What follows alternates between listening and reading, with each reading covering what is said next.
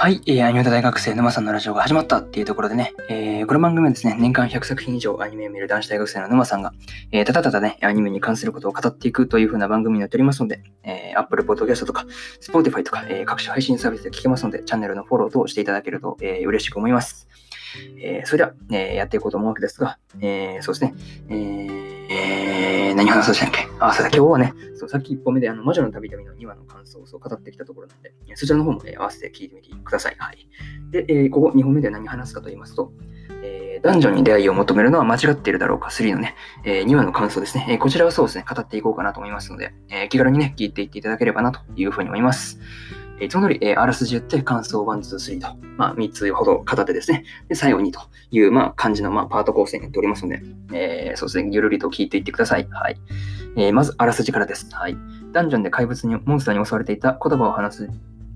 ビーブルの少女、ウィーネは、ベルたちは地上に連れ帰り、を,、えー、ベルたちは地上に連れ帰り、ホームでかくまうことに、えー、ダンジョンで何が起きているのか、ウィーネのような存在は他にもいるのか、地上では栄養もない回答を探すため、えー、ベルたちはアイシャ、リュウに助っ人を依頼し、再びビーネをビーネと出会った19階層、胎児の迷宮へと赴くことに。というね、えー、公式サイトからの引用です。はい。ここから順次そうですね、また感想になるわけですが、一つ目はですね、まあ、再び19階層へっていうところで、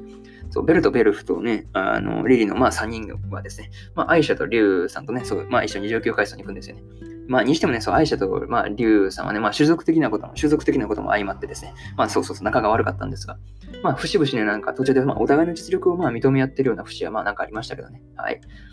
そうですね。あの、まあ、にしてもね、あの、19階層に、ま向かってる道中でですね、まあ、ベルがちょっとモンスターを殺すことに、まあ、抵抗感というような感じのものをちょっと感じてた節がありましたよね。まあ、そうそうそう、なんかウィーンとすごい触れ合ってるうちに、なんかモンスターを殺すことに対してですね、まあ、ためらい要素を覚えるようになったのかもしれないですね。そうそうそうそうそう。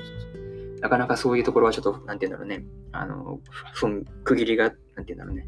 そう、つけられない感じなんでしょうね。はい。っていうのが、まあ、一つ目のね、あの、再び19階層へっていうところですね。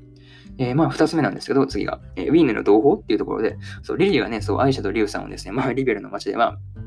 お前側にそう足止めしてる間にですね、まあ、ベルとペルフの2人で、まあ、あの19階層に訪れたわけですが、まあ、そこでね、あのウィーネと会った場所をまあ探索してると、あのウィーネのウィーネのね、あの同胞とそう思われるような存在とまあ遭遇したんですよね。まあ、そうそうそう。まあ、その遭遇した存在はですね、まあ、日の光の当たる地上で暮らしたりとか、うん、強制できるのかなと、まあ、いろいろなことをそうベルたちに立て続けにね、そう投げかけて、まあまあ、これにはちょっとさすがに2人も戸惑った感じでしたよね。そうそうそう。まあ、何せね、そう、ウィーネの同胞がいるということだけは、まあ、分かったという感じでした。で、まあ、これが2つ目の、まあ、ウィーネの同胞っていうところです。はい。えー、次は3つ目が、まあ、なんていうの、ウィーネの危機というところで、まあね、ベルがそう、イケロスファミリアのね、あの、出身の、まあ、イケロスにそう、目をつけられてたというか、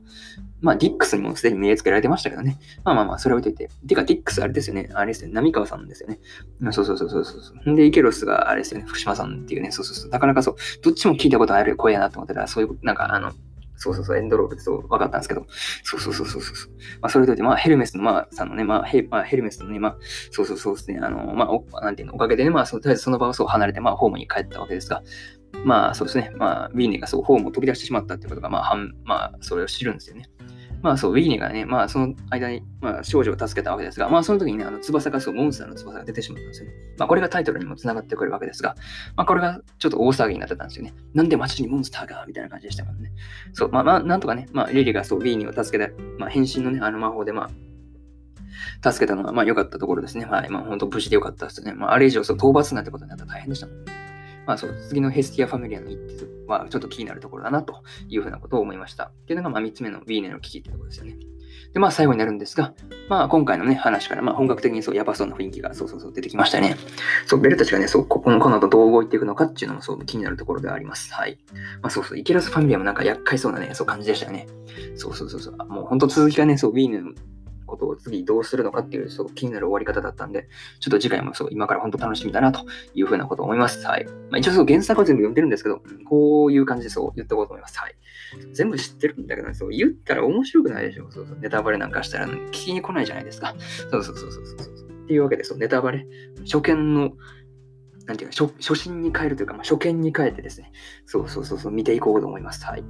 そうそうそうそうそう。原作を、うん、知らないという、うん、自分に言い聞かせながら、そう感想とかを書いたり語ったりしてるわけですが、なかなか難しいんですがね。はい。まあ、こんな感じで引き続き、えー、毎度毎度ラジオの方も更新していこうと思いますので、えー、そうですね、よろしくお願いします。はい。よし。いや、終わった終わった。いや、ちょっとそう、今からそうお昼ご飯食べておきます。お腹すいた。いや、お腹鳴った音とか入ってない、なんか途中になったんだけど、大丈夫かな。まあ、ちょっとその辺は置いといて、そうですね、ちょっと、うん、お昼ご飯食べてこようと思います。ですね、うん、こんな感じで、そう、断末ツリーのね、2話の感想ですね、終わろうと思いますので、えー、そうですね、えー、お昼、まあ、聞いてる方は、えー、引き続き、えー、午後の、えー、まあ、授業とか、えー、お仕事頑張ってください。で、夜に聞いてる方は、えー、そうですね、きちんとそうですね、睡眠とって、明日のね、まあ、まだ明日、水、木、金とありますので、そちらに備えてください。はい。っていう感じで、そうですね、終わろうと思います。えー、以上、えー、沼さんでした。えー、それじゃあね、バイバイ。あ、そうだ、言い忘れた、言い忘れた。ごめんごめん。明日そう、明日3本、えー、投稿します。えー、ラジオ。で、えー、それともう一個、あの、スタイフで、スタンド FM というアプリでですね、えー、まあ、ライブ配信を、えー、今日も23時くらいからだいたいやろうと思ってるので、よかったら、えー、覗きに来てみてください。はい。で、えー、そうですね、ラジオ3つやるって言ったのは、えー、あれです。あれ、あれなんだっけ？えーっとね、あかん、忘れた。何やったっけ？